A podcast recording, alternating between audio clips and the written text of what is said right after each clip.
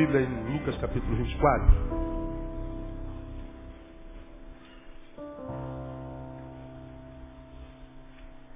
Nós começamos semana passada, na verdade só é, justificamos a série de palavras que a gente começa a pregar hoje, daquele episódio de Jesus com os discípulos no caminho de Emaús. Eu não vou ler o texto todo de novo, vou só lembrar você, Jesus é, quero ler tão somente o, dia, o versículo 13, Lucas 24, 13. Nesse mesmo dia iam dois deles para uma aldeia chamada Emaús, que distava de Jerusalém 60 estádios, em torno de 12 quilômetros. É, só para lembrar você, nesse mesmo dia, que dia era esse? Pode me lembrar? O dia da ressurreição. Nesse mesmo dia, no dia em que Jesus ressuscitou, no dia da ressurreição, Diz o texto que iam dois discípulos para uma aldeia chamada Emaús. Eles estavam em Jerusalém, porque eram discípulos de Jesus, esperando que a promessa da ressurreição se cumprisse. E não tiveram paciência para esperar até o final do dia. O dia terminava às 18 horas. E eles então, decepcionados e frustrados, como diz o texto no contexto, voltavam de Jerusalém para Emaús. Doze quilômetros. Doze quilômetros. No caminho de Emaús, já chegando a Emaús, depois de já terem caminhado, vamos imaginar aqui, dez quilômetros, diz o texto que Jesus aparece a eles e começa a trocar ideia com eles. E aí, para onde vocês estão indo? O que está acontecendo? E o que está havendo? Ah, Estão indo para onde? E eles voltam para Jesus e dizem assim, pô cara, você, você é o único que não sabe o que está acontecendo em Jerusalém? Você não lê jornal, você não tem internet, você não está vendo os outdoors, você não está sabendo do judeu que morreu, que acreditava no ser Messias, que disse que ressuscitaria ao terceiro dia, que ele viria remir Israel. Você não ouviu falar nada disso. E Jesus ia caminhando com eles, caminhando. Quando eles entram em casa, Jesus se despede, olha, Pai do Senhor. E eles então percebem que o dia está findando, a noite descendo, e falam assim, pô, tu vai para onde, cara? Já, já está anoitecendo. Ah, entra conosco, come alguma coisa, nós já estamos caminhando há algum tempo, você deve estar com fome, entra. Jesus ressuscitado entrou, sentou à mesa, e diz que quando Jesus sentou à mesa, partiu o pão, tomou o vinho, como quem faz alusão ao tempo da comunhão na ceia, diz o texto que os olhos dos discípulos do caminho de Emaús se abriram e quando eles perceberam que era Jesus, Jesus desaparece na frente dele. Puf.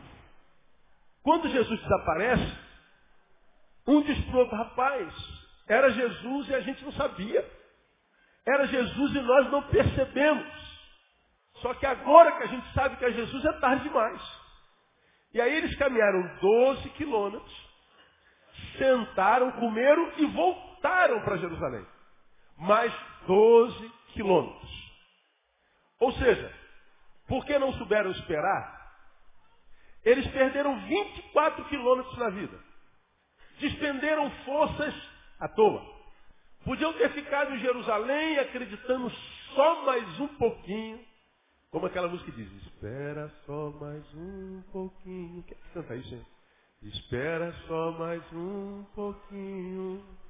Se a bênção está demorando, espera só mais um pouquinho. Irmão que está do seu lado, espera só mais um pouquinho.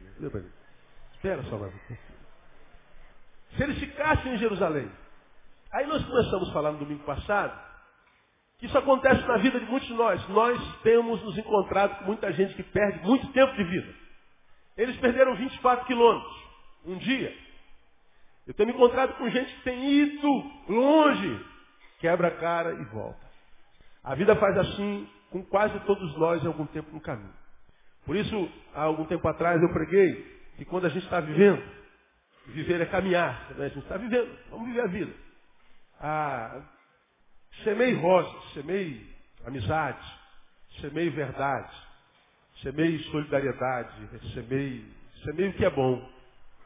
Porque quase sempre a vida nos prepara surpresas que nos faz, fazem voltar lá do ponto inicial e começar tudo de novo.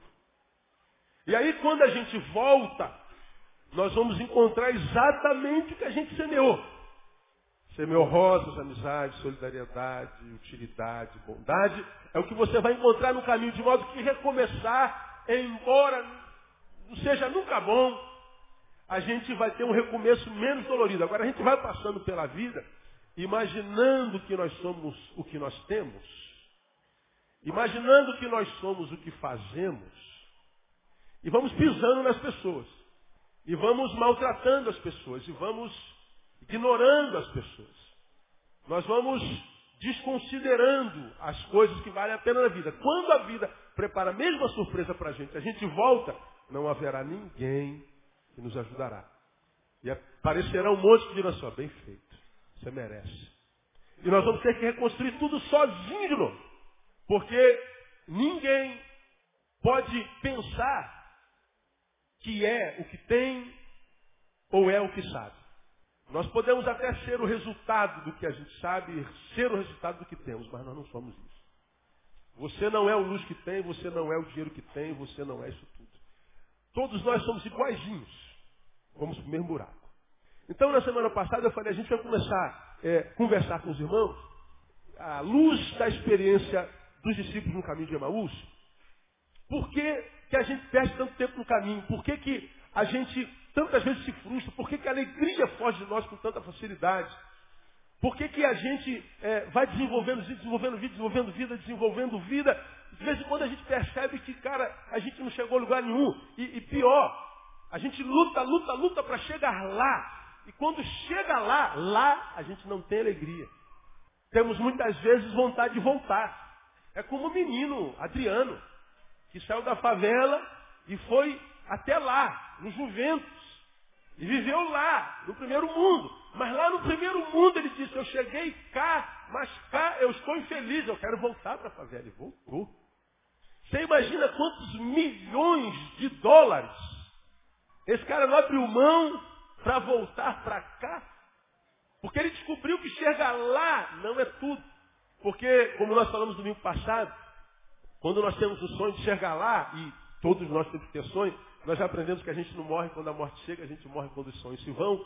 Se morreu os sonhos, morreu a vida, não há mais porque está acordado. O resto é empurrar com a barriga. Você não vive mais, você existe. Então ter sonho é importante. Aprendemos com um poeta que nem todos os sonhos se tornam realidade, mas não há realidade também que não tenha nascido num sonho. Tudo parte de um sonho. Então tem que sonhar. Sonhar é viver, viver é sonhar. Não jeito. Agora, quando a gente sonha chegar lá, nós temos que entender que não basta chegar lá. É como a gente chega lá. E quando a gente chega lá, a gente tem que pensar, ah, o que eu faço quando eu chegar lá? E nem sempre a gente pensa isso. Porque lá é um lugar que te fez se mover daqui para lá. Você conseguiu se mover em função do lá. Eu quero chegar lá. Então, ah, não, não, basta chegar lá. Nós temos que saber o que, que nós vamos fazer quando lá chegarmos. Porque se a gente não tiver plano para chegar lá, quando a gente chega lá, a gente não tem mais nada que nos impulsione a continuar vivendo. Como eu estava dizendo, meu sonho é chegar naquele ventilador. Eu vou chegar naquele ventilador de qualquer jeito, vou lutar, aí eu tenho que, tenho que fazer faculdade, eu tenho que lutar contra a pobreza, eu tenho que lutar contra, contra o, racismo, contra o preconceito que tem, contra a dureza, eu tenho que lutar contra os que disseram que eu não vou chegar, conseguir chegar lá, eu tenho que lutar contra tudo, mas o ventilador é o meu objetivo. Então esse ventilador me faz viver, me faz desenvolver, e eu estou lutando e cheguei, e você pega o troféu na mão, cheguei lá, pois é. Esse ventilador te trouxe até aqui. Daqui para frente, o que, que vai te impulsionar? Às vezes a gente não tem. E a gente fica aqui, ó, um tempo, dois tempos, três tempos, quatro tempos. Isso aqui que foi um sonho. Daqui a pouco perde o valor, perde a razão de ser, porque um, uma conquista não é mais desafio, já está na mão, já é nosso, e quando chega na nossa mão perde valor. É como o carro zero. Você compra o carro zero, ele sai por um valor da agência. Quando ele saiu do portão da agência, o que, que acontece? O valor cai. Você não consegue mais vender pelo mesmo valor. Então, um, um sonho conquistado deixa de ser desafio para nós. E depois que conquistamos o sonho, vamos fazer o quê? E aí nós percebemos que nós vivemos num tempo extremamente interessante. Nós vemos um tempo de gente fracassada, todavia vivemos um tempo de extrema competência. A pessoa fracassa no que é. Para compensar o fracasso no ser, ele investe no fazer. Então ele vai fazer, fazer, fazer, se torna especialista, ele se torna um expert naquilo, e ele faz e faz e faz e faz, de modo que ele é extremamente competente no que faz, mas o que ele faz nem sempre gera prazer no ser.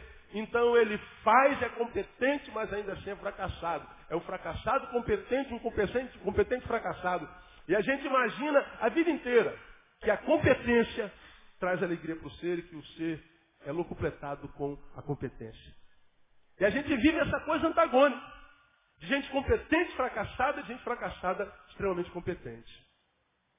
Então a competência e o fracasso podem caminhar juntos. Caras estavam lá em Jerusalém, estavam na presença de Jesus e ainda assim perdendo tempo, caminhando para lá. Talvez você diga assim, mas pastor, eles não perderam tempo porque Jesus apareceu a eles. Pois é, a misericórdia do Senhor é grande. Mas Jesus apareceu em Jerusalém, porque foi em Jerusalém que ele ressuscitou, e eles não precisavam ter gasto 24 quilômetros da vida. E às vezes nós não precisávamos ter perdido dois anos da vida. A gente não precisava ter esperado chegar aos 40 anos para aprender.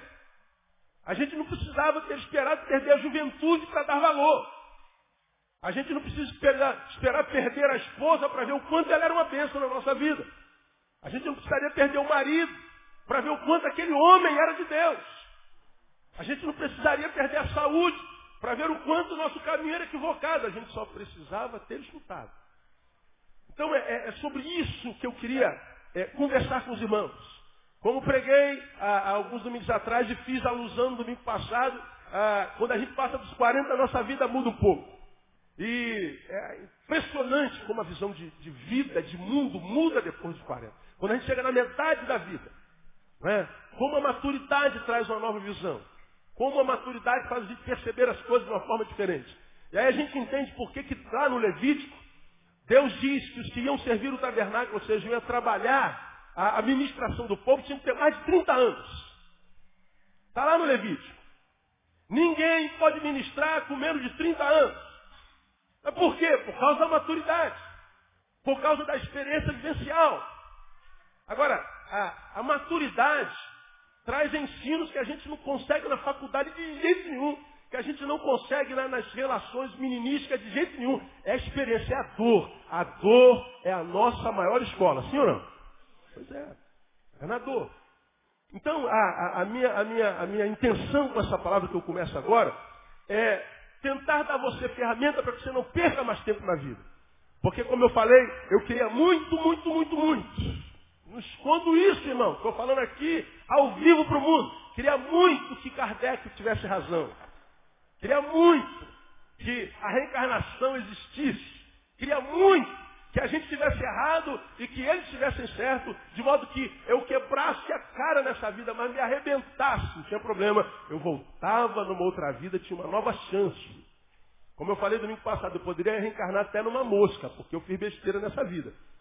Mas se eu fosse uma mosquinha legal na outra vida, eu tinha outra chance de voltar um ser humano melhor. Porque é mérito.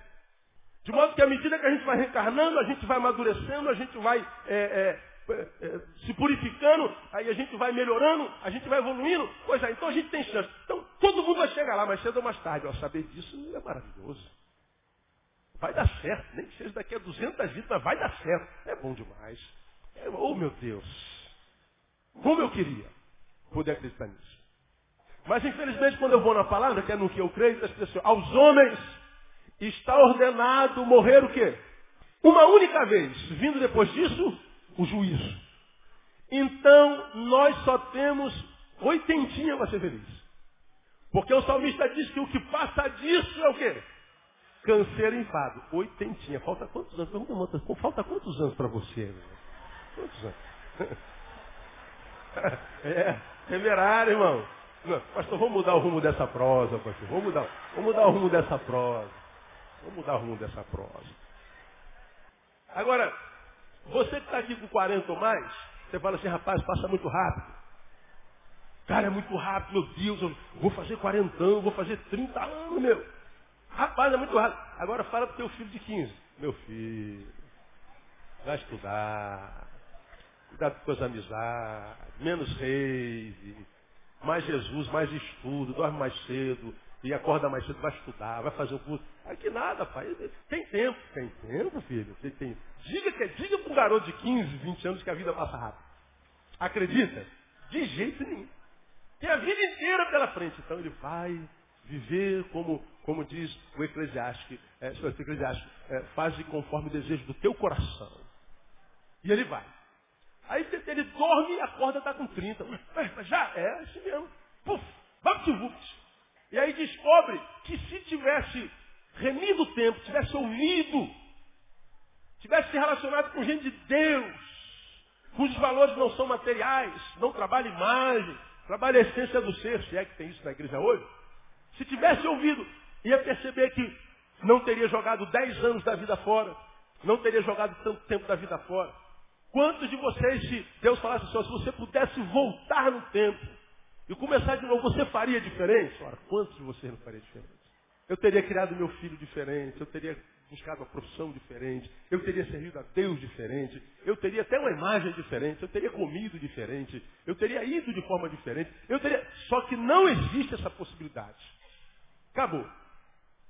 Então eu acho que Deus tem colocado essa palavra no nosso coração para que a gente não perca tempo. Porque enquanto a gente tem um pouco de raciocínio, um pouco de vida, a gente ainda tem um restinho de vida para queimar, para viver e fazer valer a pena. Agora, à medida que os anos vão entrando, a gente vai percebendo que a história fica maior, o escrito fica maior do que a possibilidade da escrita, o a ser escrito, portanto, o passado já é maior do que a possibilidade de futuro. A coisa vai mudando. Por exemplo, quem tem 40, vamos imaginar que a gente vive 8, eu tenho, eu estou na metade do caminho. Metade da minha história foi escrita. Todavia, embora metade tenha sido escrita, na minha cabeça, consciente ou inconscientemente, eu sei que eu tenho metade para escrever.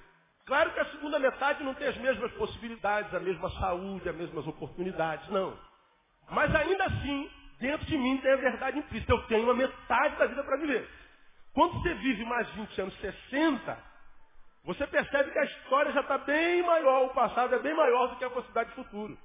A visão da vida já é outra. É outra. E se a gente não chega lá bem, cara, esse negócio de melhor idade é conversa fiada. Aos irmãos da melhor idade. Depende. Depende de como você viveu.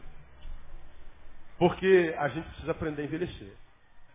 E envelhecer vale a pena quando a gente percebe que não jogou vida fora. Por que, que o pessoal tem medo de falar idade, por exemplo, cara? Eu não me conformo com esse negócio. Qual a sua idade, irmão? Isso é falta de educação, pastor. Isso é, isso não se pergunta a idade para uma mulher. E tem gente que não fala idade de jeito nenhum. Por que, que não fala idade? Qual o problema? Envelhecer é um grande privilégio, cara. Nós somos uma geração que morre cedo. Então, se você completar anos de vida, é um privilégio envelhecer, é uma honra, é um troféu que Deus está te dando.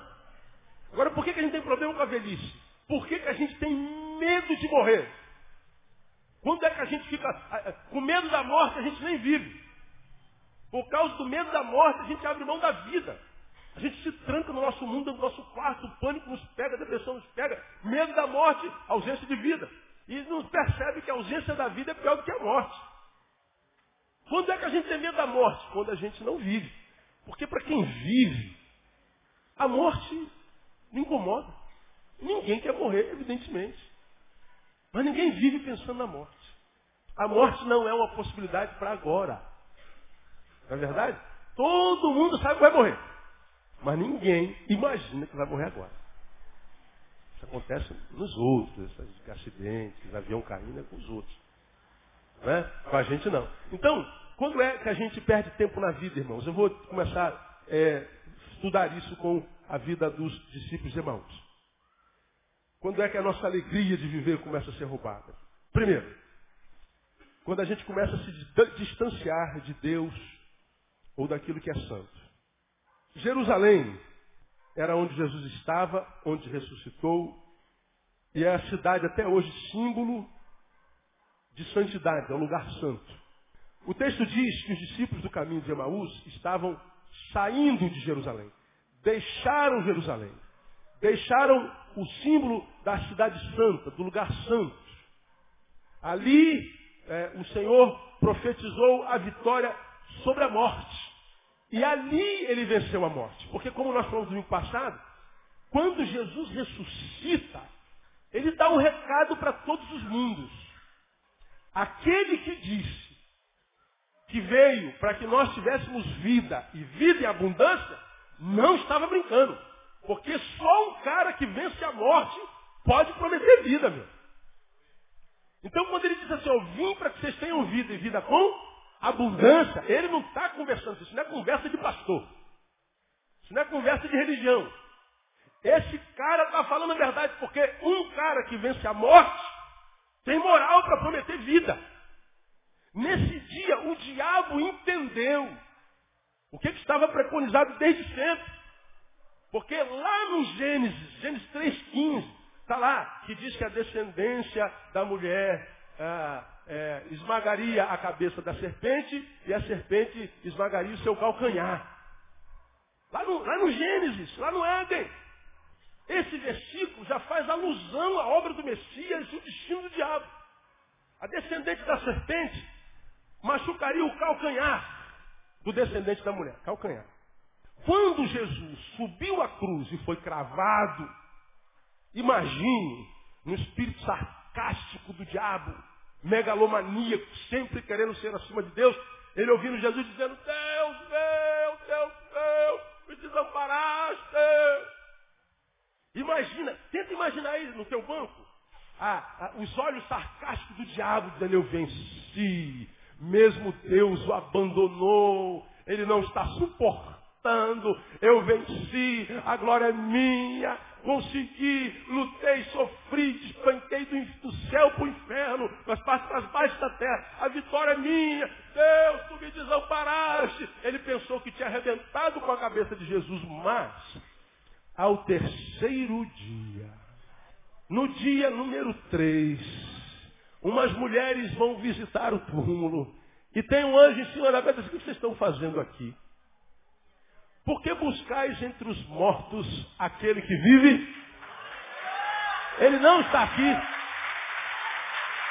E Jesus não estava lá. Agora, vamos nos colocar no lugar do diabo de novo. Vendo Jesus ressuscitando ao terceiro dia, ele que pensou que esmagou a cabeça da, da, da descendência da mulher, na verdade foi só uma cosquinha no calcanhar. Agora, se quem ia machucar o calcanhar era eu, quem é que ia ter a cabeça esmagada então? O diabo está dizendo, é, então, a minha cabeça vai rolar. O que Jesus disse era verdade, ele venceu a morte. E eu disse, eu duvido que naquele dia, nesse dia aqui, tinha um demônio fora do inferno. Eu duvido que eles estavam todos lá, no quinto do inferno. Em depressão. Nesse dia, a morte morreu, gente. Nesse dia, a morte foi a falência. Nesse dia, como falei domingo passado, Paulo ganhou moral para dizer onde está a morte, a tua vitória. Porque a morte não nos alcança mais. O que a gente vive agora é uma passagem.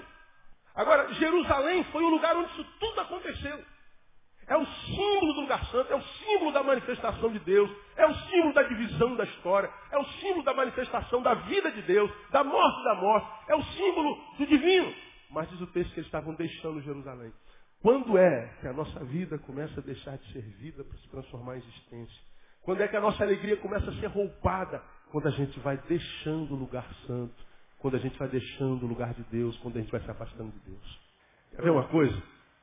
E o pior é que hoje a gente tem muita desculpa para se afastar de Deus. A gente diz que o problema é a igreja, o problema é o pastor, o problema é não sei quem, o problema é o som, o problema é o lá. E é, eu, eu, não acredito mais nisso, para mim não é assim. Blá, blá, blá. Tem um monte de desculpa. E todas elas são consideráveis. São consideráveis, não são conversa fiada não. Tu parar para pensar tem sentido. Mas se você for maduro, mesmo que você não creia, você tem que considerar as hipóteses como fazem os ateus. Por exemplo, Brown escreveu um livro chamado Deus, um mito. Um ateu. Não, não é esse o nome do livro, não. É, como é o nome do livro dele? É, Deus um delírio. Deus um delírio. Ele começa assim, ó, depois que você lê esse livro, nunca mais você crerá no que você crê. Você vai se converter ao ateísmo. Agora pensa comigo. Isso aqui não existe. Isso não existe.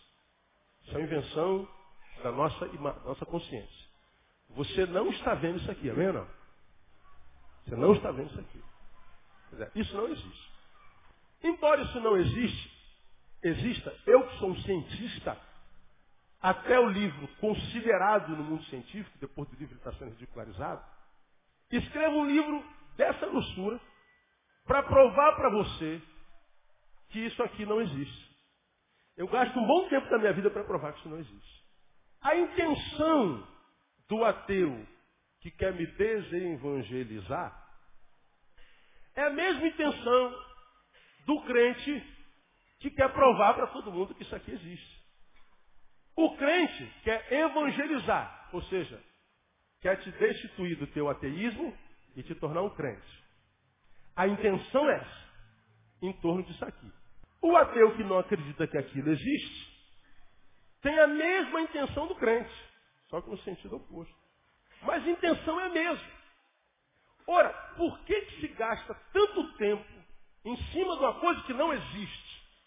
Por que, que eu me importo tanto em provar para você que isso não existe? Por que a tua não crença para mim é importante? Por que, que a tua não crença me incomoda? Por que, Tchuf, o fato de você crer me incomoda tanto? Ora, a tua fé está fazendo alguma coisa comigo. Uma coisa que não existe não pode me incomodar. Olha, não tem uma mosca voando aqui fazendo na minha orelha. Não tem nenhuma mosca aqui. Ora, se tivesse uma mosca aqui fazendo, já está o tempo todo. Então, irmão. Mas como a mosca não está aqui, eu não penso em mosca. Eu não dou tapa na mosca. Eu não me incomodo com a mosca. Eu não sonho com a mosca. Porque a mosca está lá na orelha do tchuf e não me incomoda também. Agora, quando eu penso uma coisa que não existe, quando eu escrevo uma coisa que não existe, quando eu discuto uma coisa que não existe, quando o fato de você crer numa coisa que não existe me incomoda, é porque dentro de mim existe uma realidade incontestável de que existe a possibilidade ou a hipótese desse negócio existir. E porque existe a hipótese disso existir, eu combato isso antes que eu creia. A motivação é a mesma, a evangelização e a desevangelização. Então, o fato da fé, do sobrenatural, do divino, daquilo que a ciência não pode conceber ou mensurar, é inquestionável. Não crer é uma opção. Como crer é uma opção. Da mesma forma como não tem como provar a não existência de Deus, também não tem como provar a existência de Deus. Quem aqui prova a existência de Deus? Quem pode provar? Ninguém. Você pega a teologia e a teologia diz que a, a percepção humana prova a existência de Deus. A, a, a, criação prova a existência de Deus. A vida prova a existência de Deus. A lógica, nada prova a existência de Deus. Não há como provar a existência de Deus. Me prova que Deus existe. Não tem como. Isso aqui existe. Se eu jogar para o pegar na tua cabeça, você vai ver que existe. Deus não tem como provar. Ou então como a gente crê? A gente crê pela fé mesmo. A fé é quase burra. Para o que não tem fé, a fé não é quase burra, ela é burra. Como é que você pode crer numa coisa que não existe? Ora, no mundo cada vez mais materialista, onde cada vez mais nós somos valorizados pela aparência, valorizados pelo que possuímos, pelo que temos, valorizados por quanto ganhamos, valorizados por, por aquilo que é mensurável, aquilo que nós não podemos provar, mensurar, medir, é cada vez mais sem valor nessa sociedade. O que vale é a aparência, é o que você pensa ter ou pensa saber. O sobrenatural vai saindo das nossas vertentes existenciais, vai saindo do lugar onde esteve a vida inteira. E aí nós não percebemos que o não crer é uma possibilidade para qualquer crente. Como crer é uma possibilidade para qualquer descrente. Agora, uma vez que nós conhecemos a palavra, nós precisamos estar ligados. Porque à medida que o materialismo, o humanismo vai entrando, ou seja, os valores mensuráveis vão entrando, Os que não são mensuráveis vão saindo. Isso gradativamente. Agora, a gente começa a perceber isso, porque é imperceptível, de uma seguinte forma. A gente está doente, febre, estamos com febre. A gente adora é, comida, a gente gosta de comer. Comida predileta do pastor Neil, arroz, feijão, galinha com quiabo e angu molinho. Comida predileta. Você vê que eu não sou nada chique, né? Minha segunda comida predileta, arroz com ovo mole. Pode me chamar para comer arroz com ovo mole, que eu como todo dia, se botar. Almoço e janta. Amo ovo de paixão. De qualquer jeito. Se esquentar o ovo, tirar a casquinha, botar sal e mexer, eu como ele semi-cru. Tem que estar quente. Gosto maravilhoso meu, né, meu? Pastor, é uma beleza. É, é, o meu gosto, eu gosto. Agora, quando a gente está doente, o que, que acontece logo com a gente? A gente perde o quê? O apetite. Amor, você precisa comer, você está doente. Não quero. Mas é, é frango com quiabo. Não quero. Quando é que a gente percebe que está adoecendo? A gente vai perdendo o apetite. E tem época que a gente, de tal forma, está doente que nem empurrando pela goela entra. E a gente cai aonde? No sono. Internou é sono. A gente vai percebendo que vai adoecendo à medida que o apetite, aquilo que ela valor para nós, que é imprescindível para nós com o alimento, vai sumindo. Na vida espiritual a mesma coisa. Você lembra que se debruçava na palavra, que tinha prazer nela? Você se lembra que adorava o Senhor com alegria? Você se lembra que ministrava ao Senhor? Você se lembra que você testemunhava? Hoje. Hoje você não tem mais apetite pelas coisas espirituais. Só que existe uma justificativa. Não, pastor, porque agora eu já sei um pouquinho mais, eu estou com a visão mais ampliada, porque eu acho que não sei o quê, o que vivi lá, papai, papapu, É, pois é, então você tem razão de estar sem fome nenhuma. É uma ausência de fome lógica. Mas na verdade, na verdade, a palavra diz que é distanciamento do que é santo. Morto não tem apetite. Nada apetece ao morto. A gente vê nos meninos do caminho de Emaús que eles tinham fé, porque Jesus disse que ia ressuscitar. Eles esperaram por um tempo, mas não tiveram fé para esperar um pouquinho mais. Eles tinham fé, mas ainda não estavam batizados com a bênção da perseverança. Então eles desistiram. Jesus é o. Jesus não existe. Me frustrei em ter crido nele. E aí a furada na qual entrei? Ora, por que você está vindo embora? Porque Jesus é uma furada. De onde você tirou isso? Ora, cadê a ressurreição dele? Então, a, a vinda para Emaús, o distanciamento do que é santo sempre tem uma lógica. O diabo não é bobo, gente. Bobo sou eu. O diabo, ele vai nos convencer. A nossa mente vai ser convencida. Agora, o que é? Palavra de Deus é palavra de Deus desde sempre estou falando de estar ou não estar, não estou falando de, de, produzir ou não produzir, estou falando de crer. E para crer, não precisa aqui na igreja, eu posso estar no meu quarto agora vendo o Esporte. Fé não é geográfico. Agora, particularmente, eu, eu, eu me vigio há muito tempo ah, na minha relação com a palavra, minha relação com Deus, minha relação com a instituição. Porque uma coisa é a nossa relação com a instituição, outra coisa é a relação com Deus, outra é a relação com a sua palavra. Quando a gente começa a adoecer, a gente começa de pronto deixar a palavra, que diz a palavra é o nosso alimento. É o nosso alimento. A fé vem pelo ouvir, ouvir o quê? A palavra. Então se eu não ouço a palavra, a fé não vai ser fortalecida em mim. A fé não vem pelo raciocínio tão somente. Ela pode ir pelo raciocínio. Mas se a Bíblia diz que a fé vem pela palavra, eu não tenho como crescer na fé. Eu não tenho como me robustecer na fé se não for pela palavra. Aí nós vemos fenômenos acontecendo na igreja evangélica no Brasil e fora do Brasil. Crentes que se convertem são bebês. Qual é a linguagem do bebê? Dá, dá, dá.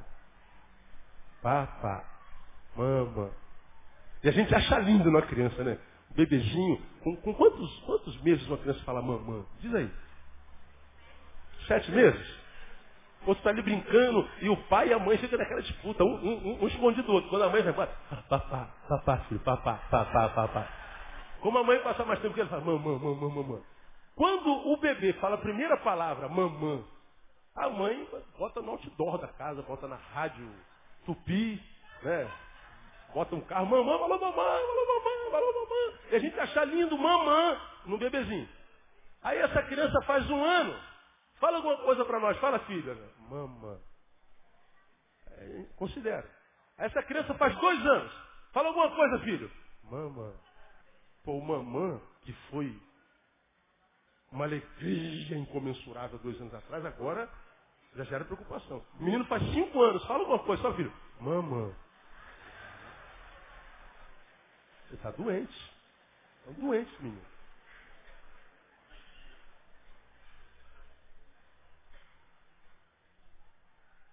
Deus dá a proporção da nossa capacidade de receber.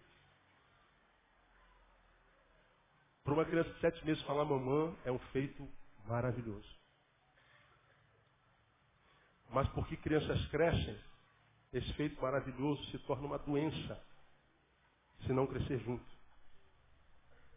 O que Deus te deu quando você tinha aquela fé naquela época, Deus te deu naquela época, Deus quer te dar muito mais. Mas Ele dá a proporção que a tua fé cresce junto. Porque Deus que é pão, libera a provisão à medida da nossa fome, como você já aprendeu aqui. De modo que não adianta eu cair no estudo do que não é palavra, e a gente deve cair, incentivo ler, incentivo estudar, irmão, deixa Deus te levar para as alturas. Toma o lugar do, do Barack Obama. Seja o mais poderoso do planeta. Mas não se esqueça da sua origem. Não se esqueça de onde você veio. Não se esqueça do que te possibilitou ser o que você é, estar onde você está. Não pensa que você é aquilo que sabe ou é aquilo que você tem. Você é aquilo que você é no coração de Deus. Nós não podemos secundarizar a palavra. Nós não podemos deixar o que é santo. Nós não podemos, por causa das, das, dos acontecidos do tempo presente, do materialismo reinante, do, do, do, do, intelectualismo reinante, do ateísmo crescente, acreditar por causa da lógica isso não tem valor, porque isso que não tem valor nos regeu a vida até hoje. Até hoje. Irmão, é, contra fatos no argumentos. Não há. Eu, eu, eu sou origem de uma família maravilhosa. Cinco famílias, cinco irmãos. Minha irmã Nelia, minha ovelha, está aí comigo. Então lá em casa fomos Ney, Neli, Nélio, Nery e Neil, a família do Né. É Né. Eu sou o caçulinha. Sou o caçulinha. Todos nós somos casados e formados. Todos. E, ah, sou mais novo, 23 anos de casado, faço dia 1 de setembro. Meus pais eram pessoas simples. Tiveram, tinham boa situação financeira, nós nunca passamos necessidade, somos oriundos de, de, classe média, e eu tive o melhor estudo, eu tive, eu tive tudo, nunca me faltou nada. E eu me lembro da relação de meu pai e minha mãe. Meu pai, eu já compartilhei isso com vocês uma vez no dia dos pais, era aquele pai que é mais calado do que eu. Quem me conhece sabe, eu falo muito no público, mas no, individual sou muito calado, subjetivo. Meu pai, nós nos sentávamos a, a, a, no sofá, eu sentava aqui, meu pai sentava do lado, e passávamos uma hora do lado do outro sem falar uma palavra. Dois mudos. A gente tinha que aprender o gesticular do tal. Mas sem pronunciar nenhuma palavra, eu sentia o amor do meu pai. Inundando o meu ser, eu tenho certeza que meu pai sentiu o meu amor inundando dele. Nós tínhamos uma relação tão profunda. Tão profunda que quando meu pai morre eu piro. Sem fazer estardalhaço. André sabe como eu pirei quando meu pai morreu. Falo do meu pai até hoje, eu falo do meu pai o tempo inteiro. Senti muito mais a morte do pai do que da mãe, que era a nossa porta-voz. Era assim, Neil, teu pai perguntou se você está saindo alguma coisa. Não, mãe, está tudo bem. Neil, teu pai perguntou quando você chega. Não, chego nove horas, mãe. Mãe, se teu pai tem dez contos para me arrumar aí. Dãozinho, tem dez contos para o Neil? Tem, tá. Era assim. Ele calado e eu calado. Diferente da família de André, que é beijoqueira, beija todo mundo, beija todo mundo, é uma milação danada, é uma coisa de doido. Já falei isso aqui. A gente vai para reunião de família, é, família grande, ela vai beijando um por um, cara, beija um por um, dá a volta assim, beijando todo mundo. Quando chega aqui, está na hora de ir embora para casa, que já acabou a reunião. É, é, é, é lindo, é lindo. Eu chego, ó, boa noite, bom dia. Mas a, a, a, comunhão delas é lindo, mas o fato de não ter o beijo não significa dizer que não há afeto. Mas eu me lembro de todos os dias meus, meu pai que não falava. Ele saía para trabalhar, eu saía para a escola. Meu pai parava, ele abria a porta da sala, parava e fazia uma oração pedindo a bênção de Deus. Meu pai pegando a palavra e lendo. Meu pai tratando minha mãe sempre com respeito, com honra. Nunca vimos nosso pai brigando com a minha, nossa mãe. Nunca vimos. Nunca vimos. Uma cena que tatuou a minha alma. Foi a única surra que eu ganhei na minha vida. Morava em Jacarepaguá. E chegou a hora de vir para a igreja. Eu era, eu era fominha de bola de gude. Mirulha demais. Tinha uma lata de 20 bolas de gude. Era bom. Quando eu jogava bola de gude com um cara que era do conjunto vizinho, isso era anunciado no condomínio, e Poneil e fulano vão jogar. Ficar aquele grupo de gente jogando bola de gude valendo 100 bolinhas, 300 bolinhas. Eu era muito fominha. Uma vez nós tivemos um jogo com esse cara chamado André, aí veio os condomínios todos olhar nós dois jogando, nós éramos extra sério, uma coisa de doido. Eu esqueci da igreja, meu, era domingo. Cara, quando eu vi a hora, era a hora de já ter saído de casa. Quando eu vejo, eu largo bola, largo tudo. Eu falei, caraca, hora da igreja, eu saí voado. Quando eu cheguei lá, o carro não estava mais na garagem e a porta trancada. Eu falei, meu Deus.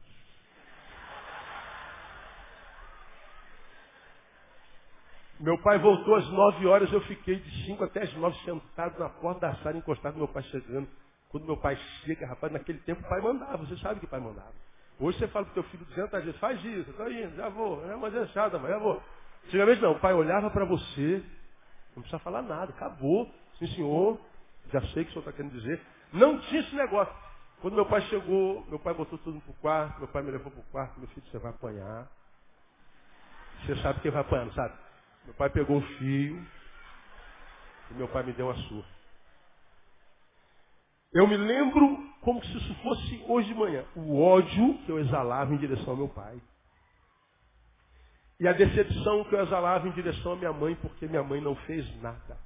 Minha mãe vendo o filho apanhando, é, eu me emociono porque isso é sabedoria. Ela vendo o filho apanhando, chorando. Mas ela não foi contra o marido dela na frente do filho. Ela não desautorizou o pai. Ela não foi contra o pai, porque se ela vai contra o pai, ela alimenta a desobediência do filho. Minha mãe ficou calada e eu vendo minha mãe chorando sem fazer nada. Me deu uma decepção enorme, enorme, enorme. Minha mãe não fez nada, minha mãe não me defendeu meu pai é um monstro, me bateu. Agora, essa era a visão do menino que apanhava. Agora, depois que o menino cresce, a gente fala assim, minha mãe foi a mãe mais sábia do mundo. Porque tem pai que disciplina o filho, e a mãe vai contra o pai, e o pai vai contra a mãe, e o filho está jogando um contra o outro, diz assim, é isso aí, vai lá. E o filho já sabe. Quando quer fazer alguma coisa, pega, joga a mãe contra o pai, o pai contra a mãe, e não sabe por que, que a família está uma desgraça, porque o próprio filho destabilizou tudo, por causa da falta de sabedoria da mãe. O menino que apanha acha que é ódio. O que é disciplinado acha que é maldade. Mas depois que você cresce, você percebe que a vara do pai foi a maior expressão de amor que eu já tive na minha vida. Se meu pai não tivesse me batido, eu não estaria aqui pregando para você hoje. Se minha mãe tivesse intervido, se minha mãe tivesse interrompido, talvez eu não estivesse aqui hoje. Porque eu sei o que me atraía naquela época. Eu sei o que eu queria ser na vida. Não tinha nada a ver com igreja nem com pastor. Eu sei exatamente o que eu seria se eu não fosse pastor. Eu sei. Então a surra e a omissão na cabeça de um menino era ódio e frustração. Mas na cabeça de um homem foi expressão do amor. Então perceba que tudo que a gente chama de dor ou recompensa tem a ver com o lugar onde nós estamos na vida, no, na, no patamar, na escada da vida. Uma coisa é ver a vida daqui do primeiro andar. A visão é uma. Mas quando você sobe para o segundo andar, a visão é outra. Mas se você sobe para o décimo andar, a visão é outra. E essa maturidade existencial, intelectual, também se dá na área espiritual. Portanto, se você se converteu e aprendeu pela fé a falar dadá, não pode ficar falando dadá a vida inteira. Tem que virar um adolescente e falar papá. Tem que falar arroz, tem que falar feijão, tem que falar rabada. Nós temos que amadurecer espiritualmente para sobrevivermos este mundo materialmente doente. Temos que amadurecer espiritualmente para que a gente não seja como um menino se achando injustiçado a vida inteira. Quando muitas vezes a dor é a expressão de amor. Quando é que a alegria deles foi roubada? Quando é que eles perderam tanto tempo na vida? Por que é que a gente perde tempo na vida? Porque a gente se afasta do que é santo. E o que é santo é a origem de tudo, irmão. Tudo começou em Deus. Tudo vai terminar em Deus. Permanecer em Deus. Não é nem questão de fé, é questão de inteligência.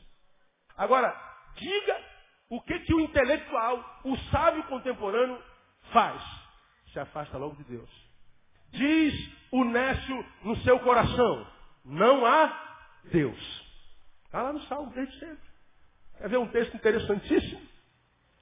Ah, ih, rapaz, acabou o tempo. Eu fico triste com esse tempo, esse relógio não para de jeito nenhum. Eu queria tanto que ele parasse.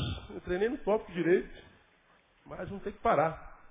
Ah, quando você vai a 2 Coríntios capítulo 10, Paulo defendendo a sua autoridade apostólica, quando ele começa a falar no versículo 4, pois as armas da nossa milícia não são carnais, mas poderosas em Deus para demolição de fortalezas. Olha só.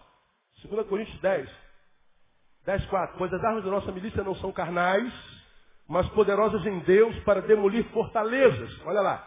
Derribando o que? Leia. Raciocínios de todo o baluarte que se ergue contra o quê? O conhecimento de Deus e levando cativo todo pensamento à obediência a Cristo. Olha que coisa interessante. Nossas armas, não, nossa milícia não são carnais, são espirituais, poderosas em Deus para demolição de fortalezas. Aí ele diz lá, derribando raciocínios e todo o baluarte que se ergue contra o conhecimento de Deus. Do que, que Paulo está falando? Paulo está falando que nos últimos tempos a guerra será no campo do raciocínio será no campo do pensamento. Por isso ele diz, levando todo o pensamento cativo, obediência a Cristo. Porque o saber de Deus nos aproxima de Deus. O saber humano tenta nos afastar de Deus. Você viu a, a, a Copa das Confederações, o Brasil foi campeão e eles ficaram numa roda orando, dando glória a Deus. A FIFA disse, olha, não pode mais orar depois do jogo. Na França, os símbolos religiosos estão todos sendo chipados. E em todo canto da Europa, já é Europa pós-cristã. O pensamento cristão, o pensamento de Deus é proibido. E Paulo está dizendo, olha, então nós chegamos no tempo do fim, porque o problema seria no campo do raciocínio.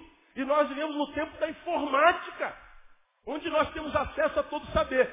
Se o saber do mundo materialista, capitalista, não for confrontado com o saber de Deus, que vem pela fé e ouvir a palavra, logo, logo acontece conosco o que está mais adiante um pouquinho. Cadê? É, Colossenses capítulo 2, isso eu vejo acontecer todo dia. E eu lamento, mas eu não posso fazer nada. Eu não posso ver de ninguém, né? Colossenses capítulo 2, versículo 7. É, vamos ler o 6. Portanto, assim como recebestes a Cristo Jesus, o Senhor, assim também nele andai, arraigados e edificados nele e confirmados na fé, assim como fostes ensinados, abundando em ação de graças. 8. Tendo cuidado, para que ninguém vos faça presa sua, por meio de filosofias e vãs sutilezas, segundo a tradição dos homens, segundo os rudimentos do mundo e não segundo Cristo. Tendo cuidado para que ninguém vos faça presa sua. Por meio de quê? Filosofias e vãs sutilezas, segundo a tradição dos homens. Toda ação será no campo do raciocínio. Toda ação será no lugar por onde a fé entra. E entra pelo ouvido, pelo raciocínio. Então, quando a gente abandona o que é santo, por causa dos valores das vãs sutilezas das filosofias que nós devemos estudar. Mas arraigados na fé, logo, logo, nós vamos estar longe de Deus e cheios de razão disso. Cheios de razão disso. Nos afastamos do que é santo. Então, como o nosso tempo acabou, eu não posso ir mais além. Domingo que vem eu volto nesse mesmo, nesse mesmo tópico. É, distanciamento que é de Deus. Eu diria para você o seguinte. Nós estamos entrando, entrando num tempo da história da humanidade, em que nós vemos a corrupção e a maldade é, como epidemia. Isso todo mundo vê. É mensurável, como eu disse aqui. Está aqui diante dos nossos olhos. A gente está vendo o mal, a desgraça, a, toda a sorte de malignidade acontecer. Nós estamos vendo isso. Agora, esse mal que a gente produz que é perceptível, que é material, que é concreto, Não tem muito a ver com o uso da fé e do saber de Deus, porque qualquer um que não seja cego ou retardado está vendo. Agora a Bíblia diz que nós devemos estar preparados contra as astutas, o quê? Ciladas do diabo. Você sabe que cilada é uma coisa na qual nós somos pegos sem saber, sem perceber. Lembra de Arapuca, você que tem a idade? Comia rolinha, cara. Isso é maldade, cara. Quem comeu rolinha aqui na vida? Olha, esse assassino de pássaro. O rolinha, aquela coxinha do tamanho do meu dedinho, cara, é maldade. A gente ficava aqui atrás da moita. Ó, ficava aqui atrás. Botava uma linhazinha. E lá no canto tinha uma arapucazinha, um negocinho que a gente fazia de madeira, uma, sei lá, imagine uma, uma, uma, panela. Não é panela, era um negócio de madeira, natural. E embaixo a gente botava o piche no chão e botava ele em pé com uma varinha segurando ele. A rolinha posava e a gente lá longe para nossa rolinha. A rolinha olhava ao piche e falou, oh, papai do céu, obrigado pela bênção.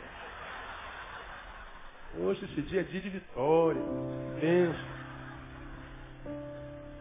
Quando ele comia aquela comida necessária, o demônio puxava a linha, prendia a rolinha. A gente só não dizia naquela época, perdeu. Irmão, quem tem entendimento entenda. O diabo não é burro. E ele sabe que nós somos uma geração informatizada, intelectualizada, geração que tem informações como nenhuma geração no mundo teve. Então ele não vai te prender pelo óbvio. Nunca será pelo óbvio. Ele vai arrumar a puca para você e para mim. Porque se ele sabe que tu não gosta de, de carne, não come carne, ele não vai te tentar com carne, vai te botar sushi. Ele sabe que você gosta de ler, então vai te dar livro. Temos que me afastar do livro? Não. Temos que mergulhar mais nesse livro. Porque quem mergulha nesse livro aqui pode ler o que quiser, irmão. Você entra no meu gabinete, você vê o tamanho da minha biblioteca, lá tem magia negra, lá tem espiritismo, lá tem, tem Alcorão, lá, lá tem toda, toda, toda a raça de livro, tem lá. Eu leio tudo. Preciso saber. Sabe o que eu preciso saber? Para quando os sábios daí quiserem provar que eu não sei, eu deixo, eu os deixo pensando que eu não sei mesmo. Se tu, é, tu és alguém que mergulha nisso aqui, a fé vai te robustecer, malhado, robustece até a perna, não é igual o pessoal que malha e deixa a perna de pombo. Né? Vai ficar forte. E você pode sair, irmão. Vá à luta. Porque o, o mundo ainda é o Éden. O mundo ainda é um jardim e ele é nosso. Vai viver sua vida. Agora, se você não tem essa palavra aqui, caso você não creia mais nela, considere pelo menos a tua história. Como você era e como você está agora. Agora não minta para si não, porque o diabo vai nos pegar com as suas vãs sutilezas. Ele vai nos pegar pelo intelecto, ele vai nos pegar pelo, pelo pensamento, ele vai nos pegar onde a gente jamais imaginássemos que ele nos pegaria. A Bíblia ousa dizer que os inimigos do homem seriam os dentro da sua própria casa. Então quando eu, eu, vejo uma manifestação muito óbvia do diabo, não, Satanás, para mim não, filho, esse, esse Satanás é muito bom. Agora, quando eu vejo uma coisa muito fácil também, eu, opa, muita bênção, Senhor. A Bíblia diz que a gente comeria com o suor do rosto.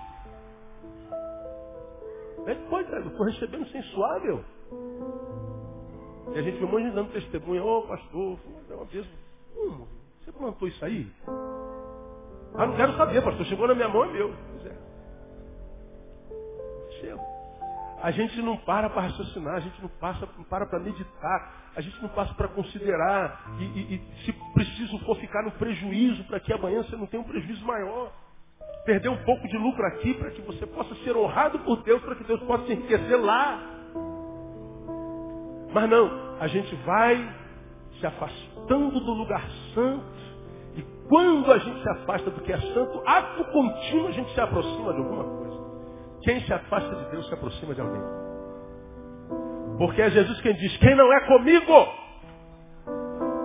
é contra mim. Não existe meio termo. Quem comigo não ajunta, espalha. Não, pastor, não estou lá juntando não, mas também estou na espalha. Como é o que a Bíblia diz, meu intelecto não me permite acreditar nisso. Pois é, então questione o teu intelecto, porque a palavra é a palavra desde sempre.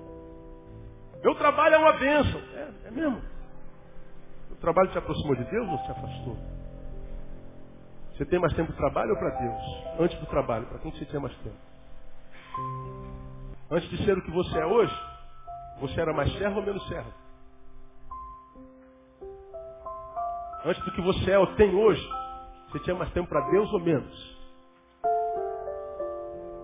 Quando você conseguiu o que você tinha, conseguiu com que fé? Ah, pastor, naquela fé, naquele, naquele tempo eu tinha uma fé e eu consegui isso aqui. Pois é, a tua fé hoje é maior ou é igualzinha àquela daquele tempo? Não é a mesma coisa, mas você cresceu, não cresceu? Então aquela fé não serve. É como maná. Maná se guardar por dia seguinte, o que, que acontece? Deus é o mesmo ontem, hoje, eternamente. O Deus de ontem é o nosso Deus, mas o Deus de ontem para nós não interessa, porque nós não temos ontem. O Deus de amanhã também não interessa para a gente. Ele é, para nós não serve porque nós não temos amanhã. A única coisa que nós temos na vida é hoje. Então hoje eu tenho que me alimentar de Deus. Então, se você percebe que hoje você tem menos fome do que ontem, trata de considerar a tua saúde espiritual. Porque não tem jeito, irmão. A Bíblia diz a gente pode rodar, rodar, rodar, rodar, rodar, rodar. Não adianta. Todas as coisas convergirão em Cristo Jesus. Todo joelho se dobrará ao nome de Jesus. Alguns por amor, outros pela dor. Vai se dobrar. Mais cedo ou mais tarde. Então, nós estamos, estamos entrando num tempo da história da humanidade que muitas coisas sinistras no campo do saber vão acontecer. E eu vou só jogar uma, uma, uma, uma palavrinha tola aqui sobre vocês. 2012 promete coisas muito tremendas. Guardem esse ano aí, 2012. Vamos falar sobre ele. Até lá. Quando você pega, por exemplo, não, não dá tempo, são dentro. A gente volta a falar. Do, aliás, domingo que vem eu não estou aqui. Eu estou na igreja Batista Betânia de Rio Grande. No outro domingo, a gente vai voltar a falar desse mesmo tópico. Eu e Isaías estamos gestando alguns ensinos, alguns estudos à luz da palavra. E vamos mostrar, vamos falar até sobre profecias de Zaratrusta. Nós vamos é, falar sobre saberes milenares de homens que a gente entende não serem de Deus, cujas profecias estão acontecendo. E que se a gente se afundar no livro do Apocalipse, a gente vai ver que há conexão. Coisas esquisitérrimas. E a gente vai entrar no, no, em algumas áreas que vocês vão ver só que coisa interessante. Por hoje fiquem com essa palavra. O diabo não é tolo. Tudo menos tolo. O diabo não é preguiçoso, o cara trabalha. Ele trabalha. Ele sabe que o tempo dele é limitado, ele tem, ele tem um tempo cronológico. Tenta nos jogar o passado na cara porque ele sabe do futuro dele. É isso? Ele não é bobo. Portanto, o diabo com o qual a gente tem que se preocupar não é esse que está na igreja aí, babando, gruindo. Ele também tem que se preocupar. Bota ele para fora. Mas esse não é o pior. O pior é aquele que se transforma em anjo de luz. É aquele que age como agiu em Judas. Judas nem sabia. Judas, por que permitiste Satanás encher o teu coração? Encheu o coração dele, mas não tirou a razão dele. Ele estava lá sentado com o sumo sacerdote, tratando o valor da traição, quantas moedas, contou a moeda. Tudo racionalmente, mas o diabo estava agindo. O diabo caiu em Pedro, logo após dizer, tu és o Cristo. Mas depois veio com, com a santidade, com o cuidado dele. Ó oh, Jesus, não fala que você vai sofrer assim, meus irmãos, não faz isso. Eu estou preocupado com os meus irmãos, como quem diz, veja como eu sou solidário, eu sou tão humano. Jesus fala assim, para trás de mim, Satanás. Imagine a cara dos apóstolos olhando essa cena. Que isso, Jesus? Repreendemos Satanás em Pedro. Está trabalhando no campo do raciocínio. Agora, se tu adquire saber o teu saber te afasta de Deus, irmão. Entre Deus e o saber, fique com, fique com Deus. Porque o teu saber vai se dobrar diante de Deus. O Senhor que rege a tua vida vai se render diante de Deus. Todo joelho se dobrará. Não sou eu que vou fazer se dobrar. Você vai dobrar o seu ou não, não muda a minha vida. Se os empresários vão se dobrar ou não, se os vizinhos vão se dobrar ou não, se o Obama vai se. O que eu tenho dito para mim, o meu vai estar dobrado. Para que ele não seja dobrado quando quebrado. Vou dobrar com a razão. Você vai ver que viver a razão é viver a espiritualidade, viver a espiritualidade não é perder a razão. Dá para ser de Deus intelectual. Dá para ser de Deus e ser burro. Dá para ser de Deus e ser preto. Dá para ser de Deus e ser branco. Porque o Jesus não é Jesus de um povo, Jesus é Jesus de todos. Então você está entrando no tempo da tua sociedade, irmão. Que é no raciocínio que ele vai trabalhar. Então deixa o teu submisso a ele, porque você tem muito a ganhar. Deus abençoe você com essa palavra e te dê sabedoria para entender e discernir. Em nome de Jesus.